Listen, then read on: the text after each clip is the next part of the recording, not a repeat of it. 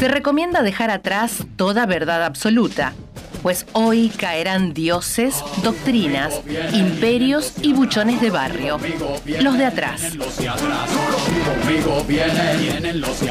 Voces traídas del multiverso para hacerte la segunda, cuando los vendedores de lotería te prometan una efímera felicidad. Los de atrás. Un programa hecho de preguntas sin respuestas de bolsillo, una constante refutación de metáforas de escritor una interminable batalla contra los esbirros del poder, anhelando grandes aventuras amorosas. Los de atrás. Y se abre el telón. Nuestros artistas ya están maquillados y listos para comenzar. Bienvenidos a los de atrás, donde todas las voces siempre tendrán un lugar. Tu lugar. Hola, hola, hola, hola, hola, ¿qué tal? ¿Cómo andan, queridos oyentes? Bienvenidos, bienvenidas acá a la radio Éter. Se me ríe la gente enfrente mío, no lo sé por qué, pero bueno. Acá estamos un poquito de pollo viñolo también, es verdad. Me dicen que me parezca un poquito el pollo viñolo presentándolo. Ojalá que nunca me lo vuelvan a decir en mi vida. Pero bueno, acá estamos. Pato, querido, ¿cómo estás? ¿Cómo estás, Manu? ¿Todo bien? Todo bien. Eh, expectante a ver eh, cómo digiere tu estómago semejante ingreso de calorías. Bueno, eh, a ver, no almorcé, así que vine un ratito antes y nada, en el barcito acá en la esquina, un licuado de durazno con leche y dos medreros de jamón y queso. Yo no puedo creer. La especialidad no, no puedo creer que acá en la esquina. fanáticos sos de los licuados no, no, no, eh, no. con leche. A ver, el mejor licuado, obviamente el licuado de banana, por supuesto. Y le- las medialunas de jamón y queso bien tostadita, que, que el Tope queso, que el tope queso y el jamón estén ahí derretidos. Hay que decir que es la gloria. Hay que decir que la medialuna acá en la esquina, no sé cómo se Sí. llama el bar, pero le podemos hacer un pequeño chivo porque Sí, por nos hacen supuesto. descuento a nosotros. Claro. Eh, las medialunas son de gama. Son buenísimas. Encima, ¿sabes el truco de las de jamón y queso? Los meten como si fuera pizza, ¿viste? Claro. En el horno de barro.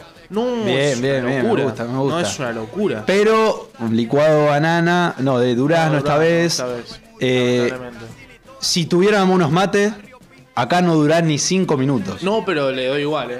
Yo a uno Le das doy- igual. Sí, por Eh, vamos a decir que la re- realidad es que sos resistente. Sí, yo diría que sí. Sos Soy resistente. de, de- de estómago. soy de estómago resistente, ¿eh? Eh, Puede- va puede- seguido, sí, seguido con esa. Eh, Pato, hubo elecciones en Colombia, ¿no es así? Sí, hubieron elecciones en Colombia el pasado 29 de mayo. Y bueno, se conocen los resultados. Sin embargo, hay balotage, ¿no? Eso ya lo hablaremos, pero bueno, preocupa. Y a la, bueno, a la gente de Colombia, por supuesto, preocupa. Eh, no obstante, puede ser una gran victoria.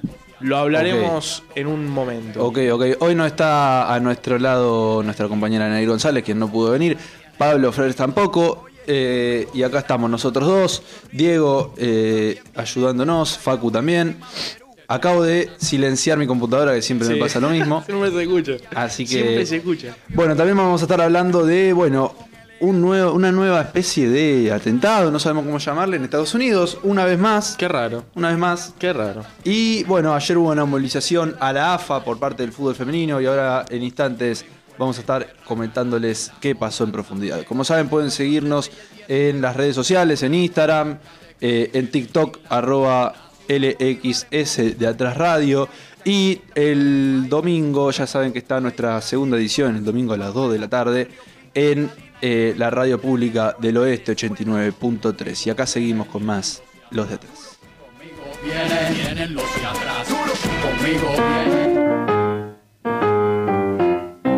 Hablamos de la realidad. Cuestionamos las grandes verdades humanas. Hacemos periodismo rebelde. No nos callamos nada. Los de atrás. La verdad detrás de la verdad. Bueno, en Estados Unidos, como les anticipábamos antes, se reportó un nuevo caso de, como decía antes, ¿cómo llamarle? Un tiroteo, pongámoslo en esos términos, en la Universidad de Nueva Orleans. Esto fue eh, en el día de hoy, la policía lo reportó y están investigando la causa. Esto se dio en la universidad, en, el campus de la Universidad de Xavier de Luisiana.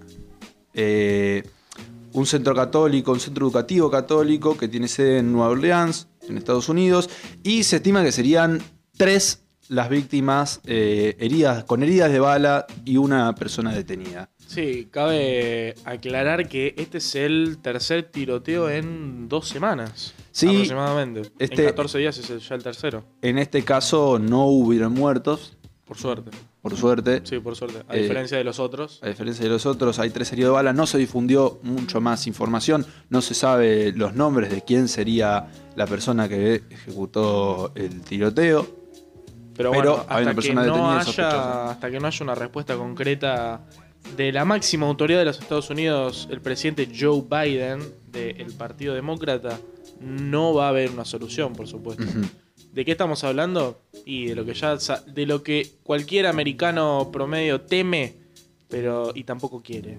Una, una especie de ilegalización nuevamente de la compra y venta de armas. Mm, esto habrá que ver si sucede. Yo no sé si, en, todos los si en todos los estados es legal la compra y venta de armas. No, pero bueno, si ya en Estados Unidos en general es un tema ya común, es algo ya muy, muy fácil de conseguir en prácticamente cualquier estado.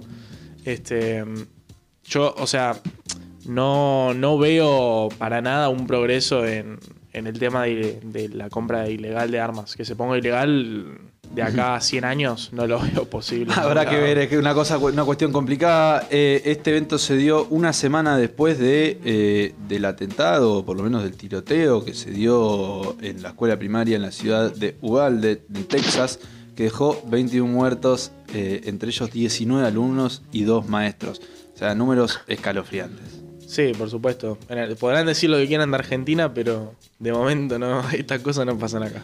Continuamos con el podio y las noticias más importantes de la semana y por lo menos del día de hoy. Sí, nuevamente, bueno, refiriéndonos esta vez sí ya a Argentina, em, un mensaje contundente. ¿De quién? Ni más ni menos que, bueno, Alberto Fernández. ¿Contundente? Contundente, sí, por supuesto. Esa es la palabra que elijo para describir las palabras del presidente de la nación.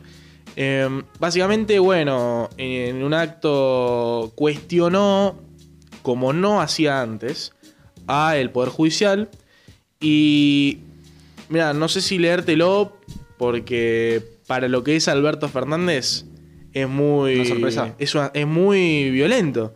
No, estamos nada acostumbrados, o sea, ya, o sea, no es violento, Hay que pero para lo que es Alberto Fernández es un cachetazo en la cara. Eh, Alberto Fernández básicamente dijo, bueno, estoy esperando a que la justicia llame a los ladrones de guantes blancos a rendir las cuentas. ¿Qué sería para el oyente eh, los ladrones de guante blanco? ¿Qué sería para el oyente? Para el oyente y para mí. Claro, por supuesto. Em, se nos ríen. Y sí, por supuesto. Em, básicamente los ladrones de guantes blancos, en este caso, serían la oposición. Mauricio Macri, Patricia Burrich, Larreta, Vidal, entre otros. ¿Por qué eh, en este caso Alberto Fernández pide que se lo llame a la justicia a los ladrones de guantes blancos. Y básicamente, bueno, ladrones porque el gobierno anterior, eh, con su pensamiento, se robó todo. Entonces está preguntando por qué la justicia nos llama tanto a nosotros y las causas relacionadas a la deuda ilegal con el FMI y demás no son nunca tenidas en cuenta. Es más, a Mauricio lo dejan salir del país cuando quiere. No está en el país, pide salir de nuevo del país y se lo conceden. Entonces ya Alberto Fernández, recién ahora, dos años más tarde, cae y dice, che, hay algo que está funcionando bastante mal con la justicia. ¿Puede ser? ¿Puede ser? Se, empieza a preguntar. hay un reclamo acerca de que la justicia no tocó ninguna temática relacionada con el Fondo Monetario Internacional. Y sí, y es un tema que em, en los dos años de gobierno de Alberto Fernández fue un tema central totalmente. La reforma judicial que parecía que salía, no salió, ahora se está empezando a hablar un poco más. Después lo que pasó con eh, la magistratura, que lo cubrimos acá. Y bueno, es un tema que ya Alberto Fernández está diciendo, como, ya, ya creo que no, no, no le queda otra que decir, loco, se empiecen a llamar porque nos damos cuenta todos en un contexto de el intento de eh, el impuesto, el impuesto no, de cobrar no me sale la palabra, ¿cómo es la definición de, eh, cobrar a, Claro, de, pagar la deuda con, la fuga. Claro, con aquellas personas. Que la paguen los que la fugaron. Claro, que la paguen los que la fugaron. En el, en el periodo donde se tomó la deuda se fugó mucha guita, no es coincidencia, nada es coincidencia. por ende, se está pidiendo que la gente que la fugó, y bueno, que la traiga de nuevo y pague la deuda. Uh complicado. Eh, bueno, continuamos con el podio y hay que remarcar que en el día de ayer el fútbol femenino eh, hizo una marcha importante en el predio, en el predio no, en eh, la sede de Viamonte de la AFA, bueno, de la AFA. la marcha tuvo lugar a modo de reclamo, por, a modo de repudio también a la FIFA principalmente, a la AFA también se le adjudica cierta responsabilidad, pero principalmente a la FIFA, luego de que decida lo que ya le vamos a estar contando. Eh, muy bien, ¿a qué se debe esta, esta movilización? Se debe a que eh, existió una denuncia, vamos paso por paso, existió una denuncia hace unos meses eh, de cinco testimonios, quienes no se ha dado la información de quiénes son, que esos cinco testimonios decían que hubo un abuso, un abuso sexual, por parte de eh, Diego Guachi, una persona que fue, eh, que, es hoy día director técnico del fútbol femenino. Estas cinco personas son mujeres que en su momento eran menores de edad, eh, cuando formaban parte de inferiores. La denuncia es que este señor, Diego Guachi, abusó de alguna manera a estas personas. Las declaraciones de, de, las denunciantes dice que eh, les pedía imágenes íntimas de su cuerpo y las intimidades al exponer eh, sus partes íntimas. Además, las agredía individual y colectivamente con referencias sexuales, entre otras violencias, y persecuciones que, según estos relatos, generaron situaciones traumáticas en cada una de las futbolistas. Esta denuncia eh, expresada por las futbolistas tuvo lugar en el Comité Internacional de la AFA, quien decidió por falta de pruebas, archivar la causa, dejarla sin, eh, sin validez y dejar sin posibilidad de, eh, de, una, de una contravención por parte de... Eh, de una contravención, no, de, de, volver a, expresar su, su, malestar por parte de estas futbolistas. Entonces quedó sin efecto eh, ninguna, no, hay nada para hacer de alguna manera eh, por parte de estas futbolistas. Entonces, en consecuencia, se realizó esta movilización que les hablaba recién eh, en el predio de la AFA, encabezada principalmente por futbolistas, coordinada por, organizada por la Coordinadora Sin Fronteras del Fútbol Feminista. Contó con futbolistas, hinchas, integrantes de cuerpo técnicos, dirigentes, eh, bueno, mucha gente eh, participó de esta, de esta movilización. También eh, hay algo que me parece importante remarcar, que es que la entidad, el FIFPRO, que es un ente de futbolistas a nivel mundial, es como un gremio, como acá funciona el agremiados, eh, que la agremiados es el gremio de los futbolistas. Creo que acá eh, solamente cubre eh, el fútbol masculino. No estoy seguro si en estos momentos ha incluido el fútbol femenino. Creo que es solo masculino. De momento, creo. Bueno, esta, esta asociación, el FIFPRO, es una asociación que rejunta a las futbolistas y a futbolistas también a nivel mundial y bueno, sacó un comunicado en contra de la resolución de la FIFA. Es decir, hay una organización más grande que apoya a estas futbolistas. En este contexto, eh, hace tres días nada más, la AFA ha, decidido hacer un cambio eh, en, el, eh, en el Departamento de Equidad y Género. Y bueno, reemplazará a Analia Miskoviek por una persona a quien tuvimos el lujo de hablar hace algunas semanas, por la abogada Paula Ojeda. Claro, mira. Hace unas semanas hablábamos. Sí, hace un poco, ¿no? Es la abogada de Vélez. Exactamente, la directora del Departamento de Equidad de Género de eh, Vélez Arfiel. Y Manu, te hago una pregunta.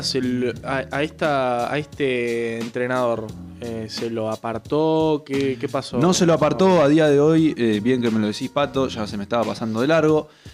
no se lo apartó él sigue trabajando en eh, defensa y justicia, en inferiores, es quien coordina las categorías de inferiores del fútbol femenino. Ah. O sea, hay una cuestión eh, mucho más grande de lo que uno puede pensar. Qué locura. El tipo sigue trabajando ahí. hay una presunción de inocencia que eh, utiliza la AFA. Sí, obvio. Pero bueno, hay una queja generalizada de las futbolistas que acusan de que no se cree, que no se le cree a la persona, a la mujer, y sin, sin, sin tener la causa avanzada. Eso es una molestia que se generó. y bueno, es una cuestión que habrá que resolver.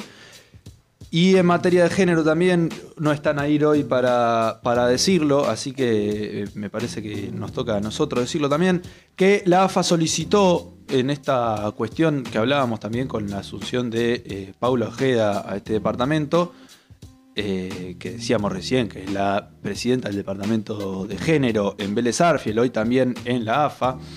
La AFA solicitó que Boca parte del plantel de la Villa también por eh, hasta que se resuelva su causa. Y sí, aparte, bueno, vemos ¿no? que estábamos viendo hace poquísimo em, que habían pedido el psicotécnico. El, psicotécnico, el, el coso psiquiátrico para Villa, para que pueda seguir. Así es, así es. Así que, bueno, quedará definir esto. Yo creo que es una novela que tendrá para rato, no creo que se defina pronto, la verdad. Eh, creo que queda mucho camino por andar. Sí, lamentablemente queda mucho. Eh, en, ese, en, esa denuncia, sí, lamentablemente queda mucho. Y bueno, los dejamos ahora escuchando un ratito, un poquito de rock and roll, un poquito de musiquita linda, ¿no? Eh, los dejamos escuchando noticias de ayer. Estas no fueron noticias de ayer, pero alguna que otra puede Noticias de ayer, perdón.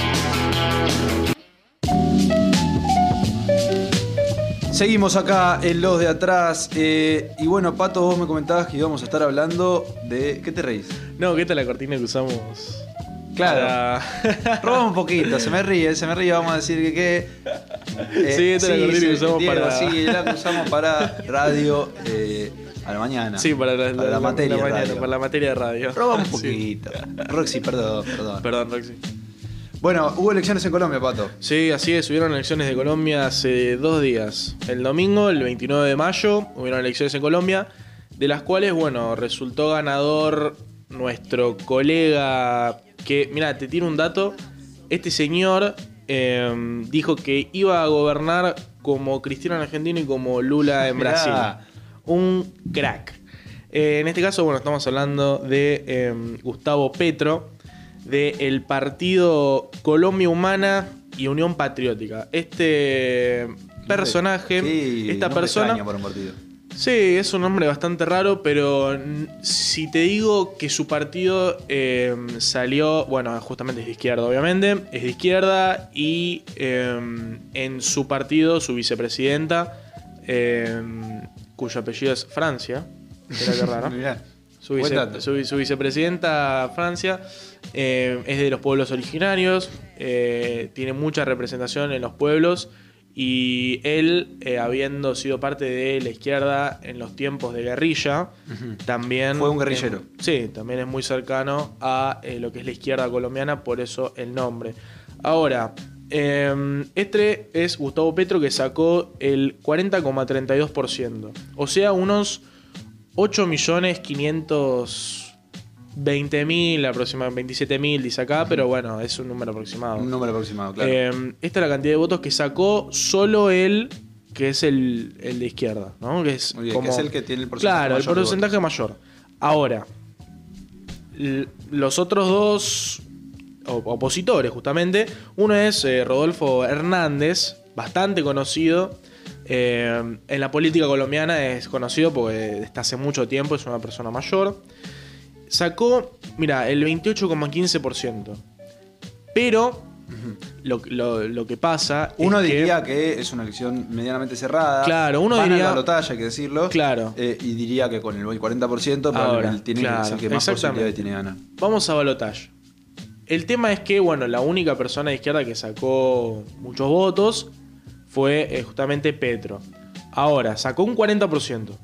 Después, en el lado opositor, tenemos a Rodolfo Hernández y a Federico Gutiérrez. ¿Con cuántos puntos cada uno? Claro, ese es el tema. Rodolfo Hernández tiene 28,15%. Y este, Gutiérrez tiene un 23, casi 24%. Entonces uno lo que, lo que asimilaría a primera movida es, bueno, los de derecha van a votar a, eh, al que fue al balotaje, que en este caso es Rodolfo Hernández y Gustavo Petro. Uno nunca fue más simple, uno de izquierda, Gustavo Petro, y de derecha Hernández. Entonces, los votos que quedaron de derecha, uno asumiría que irían para Hernández. Entonces, no es una elección cerrada para nada. ¿Por qué? Tampoco es una elección cerrada. Porque Colombia está en una situación no solo geopolítica, sino también política, desde hace mucho tiempo con los Estados Unidos. Em, te diría desde antes que existiera Pablo Escobar y el narcotráfico, más o menos. Pero el narcotráfico sí los catapultó a ser una de las bases, no bases porque no tiene ninguna base física que yo sepa, em, sino una de las bases para poner, para seguir poniendo presidentes en el siglo XXI, para poder seguir currando con la droga, por supuesto. ¿Por qué? Porque Estados Unidos necesita droga. La mayor cantidad de droga que entra en Estados Unidos es de Estados Unidos. No es ni de Colombia ni de México. Claro. Sale de Colombia, se empaqueta en México y se traslada de México a Estados Unidos porque México está al lado de Estados Unidos. Entonces, a, Estados Unidos se le es mucho más fácil traerla de empaquetada de México. Entonces, ese es el gran problema. La izquierda lo que plantea en este caso Petro es parar con, la, con el negocio de la droga frenar con la cocaína. Una cuestión que todo. es mucho más grande, igual es más complicada. Sí, por supuesto, pero es, un, es uno de los pocos, o tal vez el único presidente que dice vamos a frenar con el tema de la droga, porque en Colombia desde siempre es un tema jodido la droga. Entonces es como el único presidente. Esto obviamente, bueno, eh, a Estados Unidos no le gusta nada. Y bueno, no está contento. Entonces hay que ver qué es lo que pasa. También vale la pena mencionar que ya de por sí que Gustavo Petro saque un 40% es un logro. Es un logro, por supuesto. Y te comentamos por qué después de escuchar qué dijo Gustavo Petro al ganar las elecciones. De momento. Todos los departamentos del Caribe tuvimos una victoria. Le pido a los ciudadanos y ciudadanas costeñas que votaron por otras candidaturas, esta vez con Petro, primer presidente costeño progresista de Colombia. Esta vez, así es, ahora no nos hayan acompañado, ahora toca. Llegó el momento de que la costa determine el cambio de Colombia qué poco fervor se escucha de fondo, ¿no? Es que, bueno, esa es una de las cosas que también quería comentar. Eh, este audio, bueno, traté de editarlo para, bueno, los silencios y demás, pero es que todo silencio. Estaba silencioso. Es una especie, bueno, es, es el búnker, justamente lo que nosotros conocemos como el búnker, en este caso de Petro, y no había mucho, mucha, mucha felicidad diciendo, bueno, ganamos la primera vuelta. ¿Por qué? Y porque hay balotage y los números a primera vista asumen que, bueno, no es una ganada ya puesta como que está ganada. Hmm, y además, la gente lo sabe. quien salió tercero ya ha dicho que convoca a sus votantes a votar a quien salió segundo. Y sí, por supuesto. Y bueno, mira, algo que iba a decir antes de justamente pasar el audio es que de por sí es una celebración que este candidato de izquierda saque 40%, no solo porque se pudo presentar sin que lo mataran antes de las elecciones. Eso es algo histórico. Eso es algo histórico. Que eso es algo histórico y es una pena, en verdad una gran pena para, para Colombia, que esto sea histórico que un candidato de izquierda pueda haber sacado 40% y que se haya podido presentar en una elección porque no lo mataron o porque no pasó nada raro. Claro. ¿Ok? No lo mandaron a matar o eh, alguien, no sé si quién, eh, pero ya suponemos más o menos. este. Entonces, bueno. No es la primera vez. Por otro, por este lado tenemos a Petro. Por el otro lado, oposición, tenemos justamente a Rodolfo Hernández. Ya ha mencionado Rodolfo Hernández. Un opositor. ¿Cómo, cómo, lo definimos? Escuchemos y que lo Sí, sí, escuchemos un poquito, a ver. Yo soy seguidor de un gran pensador alemán. que se llama Adolfo Hitler. ¿Cómo así, alcalde? Escuche, escuche, en las recomendaciones que da, no pretenda que las cosas cambien si siempre hacemos lo mismo. La mejor bendición que le puede pasar a personas ciudades y países es la crisis porque la crisis trae progresos. Es en la crisis donde se resuelven los grandes problemas de la humanidad. Es en la crisis donde salen las grandes inventivas. Yo soy seguidor de un gran pensador. Un poquito fuerte. Vamos a decir las cosas como son. Bueno, a ver, yo soy gran seguidor de, un pensador alemán y bueno, hay muchos pensadores alemanes. ¿Quién va a decir? ¿Quién va a decir? Y de la nada salta Adolfo Hitler. Es eh, increíble que, que ya directamente que se presente un candidato con estos ideales, que remarque al gran pensador pensador no tiene nada. No, no, para nada. es increíble directamente que se presente. Después pensar de ahí a sacar 28%. Sí, no, es este. es mucho. Es una locura. No sé. Es increíble. Una persona que piensa que uno de los grandes pensadores alemanes, este, habiendo tantos, ¿no? Este, fue Adolfo Hitler, ya es una persona a la cual yo no destinaría mi voto, me parece. Este, a ver, es que es muy. Es no, no, no, no, para hablar. Eh, este, este candidato sí podemos decir que es un pedazo de nazi. Este es un nazi. Este es un nazi. Este, el, y, no, diría el nazi. Y no creo que le joda que le digan así, ¿eh? No sé, no sé si, en la, intimidad. no sé si en la intimidad no debe leer eh, mi lucha, tal vez antes de irse a dormir, no lo sabemos. Probablemente. Pero bueno. Em, eh, entonces, bueno, de este lado tenemos a este sujeto, a este candidato peculiar, que a primera instancia ya podemos ver que es totalmente derecha, ¿no? si, sigue, si sigue a los grandes pensadores alemanes em, del siglo XX, ya podemos saber de qué, de qué partido político pertenece.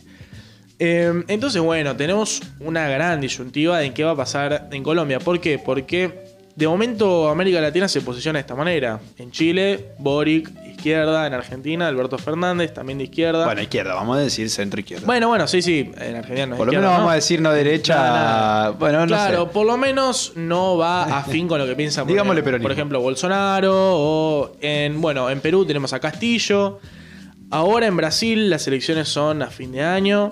Donde también hay mucha expectativa de que triunfe Lula. Hay mucha expectativa, las encuestas actuales señalan que va a ganar en primera vuelta, que si todo sale como, se está pensando ahora, gana Lula eh, en primera vuelta, sin más y sin menos, no hay, no nada. La gente de Brasil está harta, eso es lo que me señalan las encuestas y demás.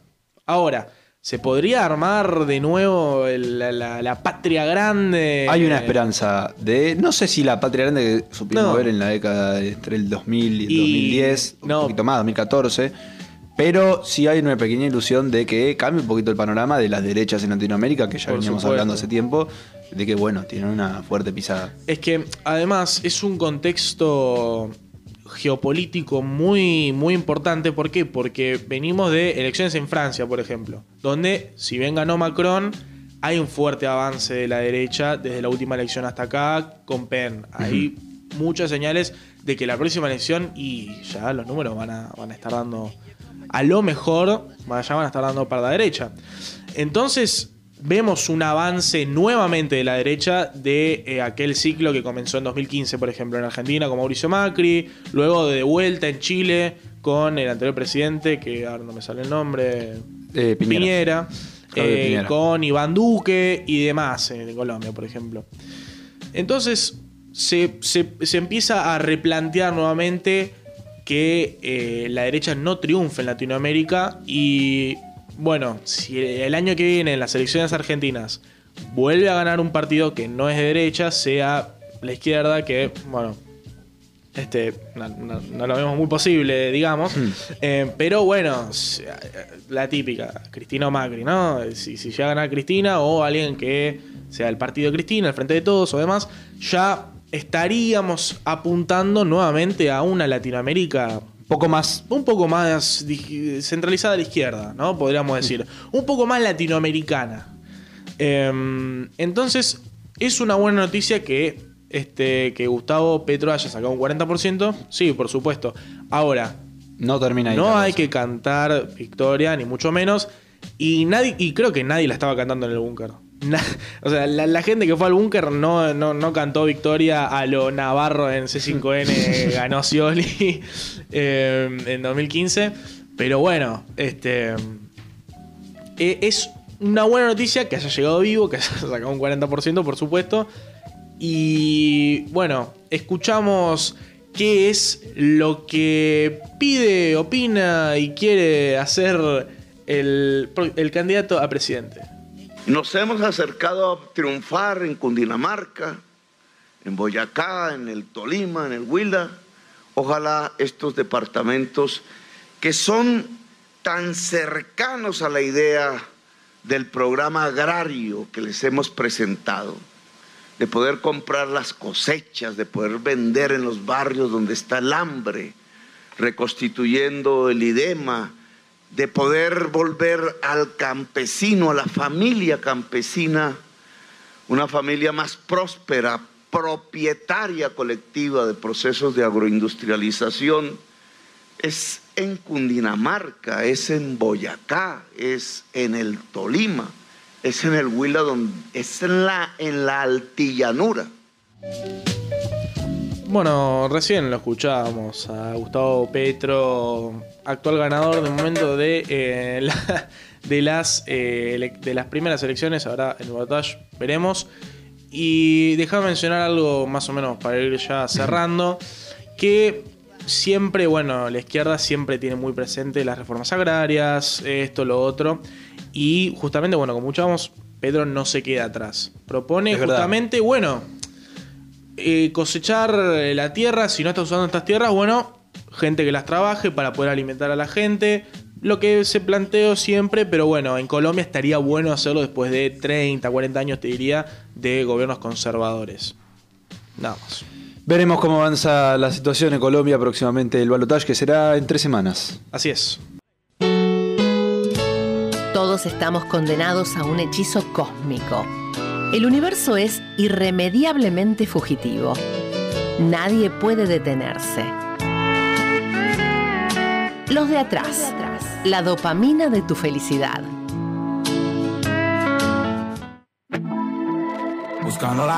Recibimos ahora sí a nuestro compañero Diego Álvarez, columnista de música, música urbana y demás. ¿Qué pasa, Diego? ¿Cómo están, loco? ¿Todo bien? Acá estoy. Ya estoy, ya caí. Vengo a, vengo a romper todo tipo de quema, como siempre digo. Sí, ya. Ya entramos así, bueno. No, ya estamos así. Yo otro acá y cambio el aire. ¿Cómo están, muchachos? ¿Todo bien? Todo bien, todo bien. Quiero saber qué estamos escuchando. ¿Qué estamos escuchando? Estamos escuchando ICA LP Mordiendo el Bozal. ¿Conocemos ICA? Sí. Conocemos ICA. El otro día me dijeron, ¿puede ser que haya habido un sismo en el capital? Uh, ya, te adelantaste. no, no, perdón, no dije nada, no dije nada. No, yo, es que yo estaba. No, no, es que yo estaba en mi casa y de la nada empezó a vibrar la mesita y no sabía por qué y me gustaría que se lo expliques a la gente. Yo te explico por qué. Eh, estuvo ICA en obras, en obras sanitarias, estuvo tocando el sábado pasado. Hubieron 10.000 personas convocó este muchacho. 10.000 personas, es un montón, ¿eh? Un montonazo. Un montón. Eh, y sí, pasó eso. Hubo un sismo. Un se sismo, reportó un sismo. Se reportó un sismo de, perdón, eh, 3,6. ¿En serio? es un montón, eh, que la escala de Richard es Pero bueno, no es un sismo que es forzado por la naturaleza. claro, es un sismo leve que se puede producir. Pero no eh, forzado por la naturaleza. No, decir, no, no, no, Que, a ver, se dio por eh, el saltar. Claro, acá esto es un poco, anda a chequearlo, ¿no? Pero en teoría es por la cantidad de gente que saltó al mismo tiempo en reiteradas ocasiones y seguidas. Claro. O sea, es impresionante. O sea, uno ve las imágenes que se grabaron de, desde edificios y demás. No las vi. No las, tenés que ver. Es impresionante. es una marea de gente, sí, cabecitas haciendo como literalmente, no es impresionante. Desde el, comienzo hasta el final. O sea, fueron dos horas. Dos horas en el que repasó sus tres discos, que son Antesana 247, Hecho a mano y Trap de verdad, que es el más reciente. Eh, la verdad que, bueno, yo no fui, no tuve la, posibilidad de ir. ¿Te hubiera gustado? Me, hubiera encantado, es un artista que me encanta. Creo yo que tiene una gran trayectoria. Para los que no saben, es el cofundador junto a Mufasa del Quinto Escalón. Mirá. Eh, obviamente también fue rapero, compitió, eh, así que tiene años en la escena y sabe cómo moverse. Y la verdad que se nota, se nota la esencia que maneja en el escenario, la, energía que tiene con la gente. Eh, es algo que demuestra siempre que está en vivo. Bueno, como ya dije, fueron dos horas en el que, más que nada, lo más curioso, que a la hora de, antes de tocar un tema, había una ruleta en el escenario, en las pantallas, mejor dicho, una ruleta que se veía obviamente digital, que bueno, antes de decir, vamos a tirar la ruleta, pum, giraba la ruleta y a donde salía era el tema, iba a ser un tema del disco que eh, había salido. Era claro. curioso. Qué crack. bueno, estuvo muy bueno. Yo nunca lo vi, ¿eh? Capaz en mi corta Una cosa medio jugar con el azar. Exactamente. ¿qué, tocamos? Claro, ¿qué, toca? ¿Qué toca? Pero vos decís que era, no creo que sea no, totalmente al azar, no, Era como un jueguito, ¿eh? a ver qué sale. Había, una, había un trailer que después lo subieron a las redes sociales, pero viste, era como jugar un poco. Como, sí, obvio, obvio. Manu, el azar, a ver qué salía. Yo ahí sí lo vi una vez. Una vez. En el Luna Park. En Luna Park. Y fue, me acuerdo que me contaste que no fue una experiencia tan bonita fuera de la música. No, no, no, en Luna Park sí. En, en Groove, cuando presentó el álbum, el último álbum de verdad, que fue a las 12 de la noche, estaba sonando. Y bueno, en el segundo tema me robaron el celular. Son las malas. No ¿eh? fue una buena experiencia. No fue una mala. Eh, pero logré, logré hablar con uno de los artistas que, Sixto Yegro, supongo que lo conoces. Sí, sí, sí. Que está en el, en el álbum. Claro. Y yo le, le hablé a él. Eh, porque le, subí una historia, le etiqueté y me dijo, eh, bro, estuvo bueno. Así yo le digo, sí, estuvo bueno hasta que me robaron el celular. Me pone, uh, la peor, bro. yo le digo, y yo le digo, ayudame, bro. No sé. Algo, conseguilo de vuelta. Sí, sí, un canje, algo, loco. Pero bueno, eh, bueno, este sábado va a haber otro más. ¿Otro más? Otro más. Vamos a ver si hay otro ¿El sábado? El sábado. Me viene bien porque a mí me cagaría el domingo, porque tengo el partido por ahí cerca. Ah, por ahí. pero me viene bien que sea el, sábado y no el domingo. Eh, no, pero realmente fue impresionante. Hay gente que subió videos en el que los placares, las puertas de los placares se, movían. Era, muy grosso. ¿eh? Es un montón. no, no, en serio, acá me están diciendo pará, pará, como diciendo, no, estamos playando. Es que Paco debe creer en, fantasmas, seguro. No, Para mí fueron los fantasmas, no fue el terremoto, decía. Otra curiosidad más, eh, una nada, una vecina cerca de, obras, en un ascensor puso un cartel en el nombre que hizo una denuncia por esto. No, en serio, hablando en serio. Sí, sí, está en Twitter y demás, que bueno, eh, dice que si hay testimonios, todo, que que nada, que salgan, porque esto se puede supuestamente, se excedió en el límite de obras. Igual te digo, eh, estoy pensando de vuelta a lo que te decía antes de que tengo partido ahí cerca. Me gustaría que sea un sábado y sentir que tiemble, jugar eh, con el temblor en la cancha. Como, si, fuera, como si estuvieras en la bombonera. Claro, papá. Como tiene que Ahí divertido. Estaría bueno. Bueno, pasando de Boca, justo que recién nombramos, vamos a ir a River. Vamos a estar hablando de Coldplay. Sí, sí, hay que empezar a chiflar. Que pongan lo que haya que poner. Olvídate. Bueno, Coldplay superó un récord que le pertenecía a Roger Waters. Eh, son nueve ediciones que van a estar eh, en vivo, obviamente, en River. nueve River es un montón, es, un es increíble. increíble. O sea, por una banda que, que habré escuchado dos temas. ¿Dos temas? ¿En serio me estás diciendo? La verdad, a ver, subimos un poquito la cortina, Facu, así la tenemos un poquito más.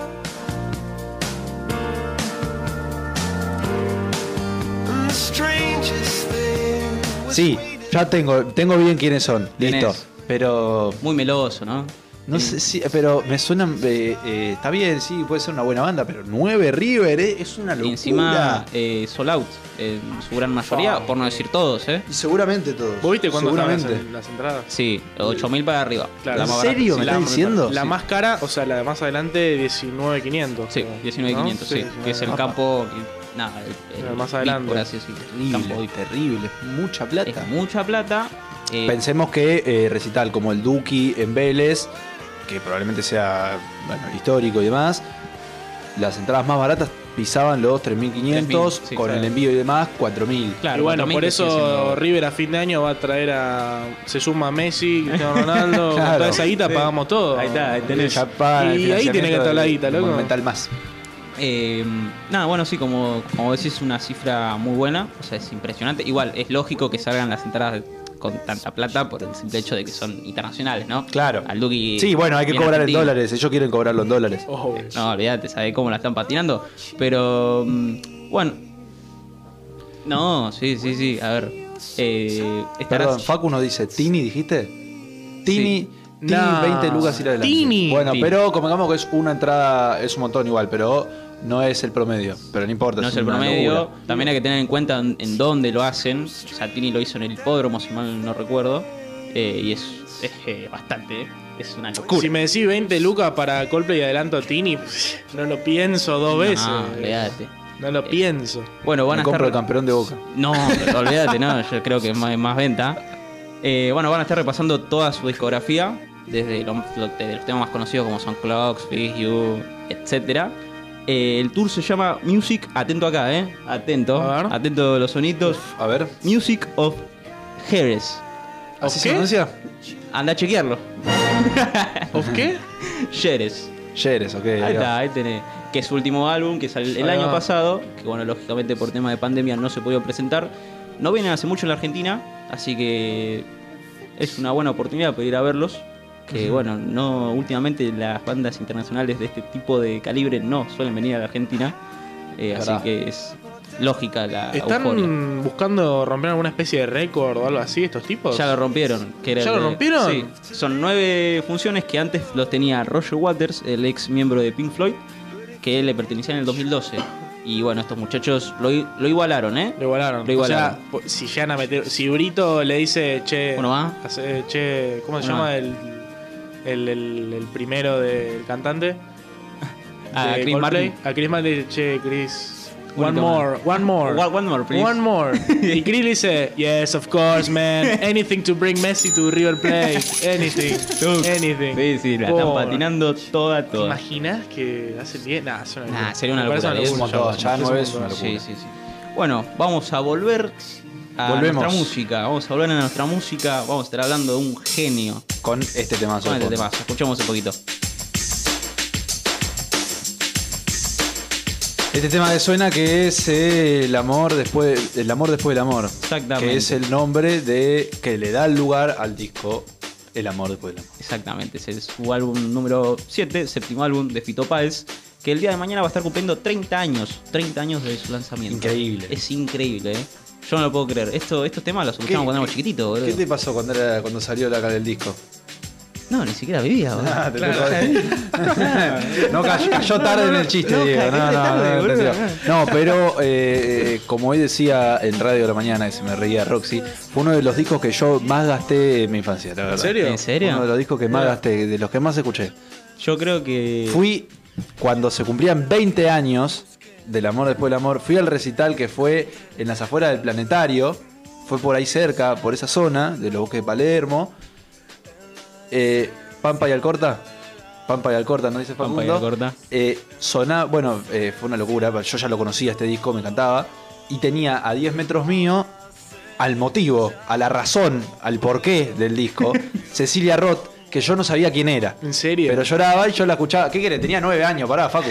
Claro, ¿Cómo voy a conocer a Cecilia Roth con nueve años? Somos millennials, loco. Eh, Somos millennials. Hoy sí, claro que sí. A los nueve años no sabía quién era.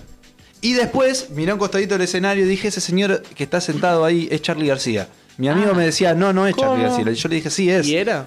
Definitivamente era y tocó Liverpool Bar con, Uh. con Fito. Una locura. Yo sabía cómo si yo lo veo a Charlie, yo soy capaz de cualquier cosa. Bueno, una locura. Sí. Fue la única vez que lo vi en vivo, pero lo vi en vivo. Mirá. ¿Sos fan de Fito Páez? Ahora tengo que preguntar. Eh, mirá, no soy fan de Fito Páez eh, en, en el sentido de me gusta casi todo lo que hace, ¿viste? No. Pero eh, tiene varias cosas que me encantan. Este disco me encanta, eh, Giros me encanta. Tiene, tiene cosas, pero tiene muchas cosas que no me gustan. Ah. Muchas cosas. ¿Lo querés aclarar? No, no, no. Digo que hay un montón de cosas que capaz que no, no, No, no me no, gustan. no busques beef No, no, no te puedo decir qué ahora, pero viste, Dale, dale, me, dale. me gusta, me gusta. Estamos en el dale. me gusta y lo banco. Ok.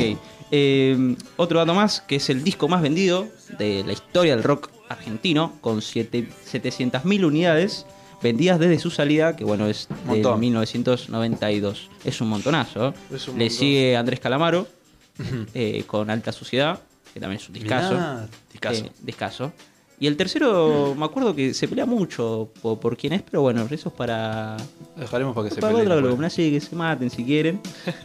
Eh, se realizó más de 100 presentaciones, ¿eh? 100 presentaciones de un mismo 100 disco. presentaciones. Yo no sé cómo los artistas no se cansan de presentar lo mismo. Yo siento que, viste, Y un día... mucha guita, me parece. Sí, mucha guita, Hay que comer, hay que comer, hay que comer. Hay que comer, pero viste, yo siento que no sé, al a la quinta, viste, ya decís, uh, otra Claro, vez, tengo que hay un de la mujer, la concha, la gorra. y-.